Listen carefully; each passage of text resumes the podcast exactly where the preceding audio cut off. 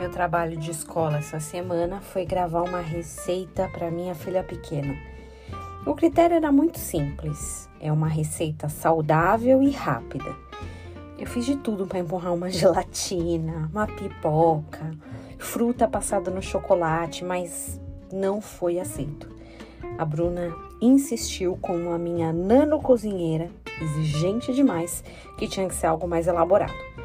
A gente acabou achando uma tal de pizza da air fryer e foi isso que a gente foi fazer.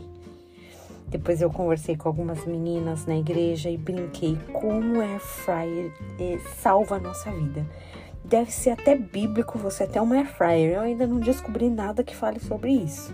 É uma praticidade em forma de eletrodoméstico. Ele não deixa queimar, deixa tudo crocante. Eu sou muito fã.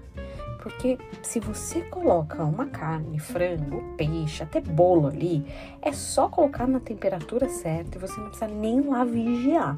Deixou lá, vai dar certo. Isso é o contrário do que nos diz a Bíblia até. Mateus 26, 41 diz assim: Vigiai e orai. Vigiai e orai, porque a carne é fraca, o espírito está pronto, mas a carne é fraca. Não adianta só colocar a nossa vida lá dentro da air fryer e esquecer, né? Nossa vida de oração, nossa vida de jejum, nossa vida de devocional. Infelizmente não, ou felizmente, né? Não é tão prático como simplesmente programar um timer e deixar ali fazendo sozinho, sem que eu não tenha participação nenhuma e de repente me apareça um bolo ou uma batata frita crocantezinha. Não é assim que a nossa vida com Deus funciona.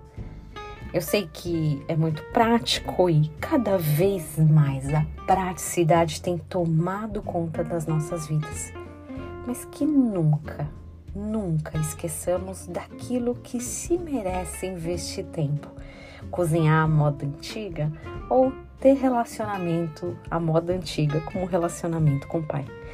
Que você tenha um dia muito abençoado. Em nome de Jesus.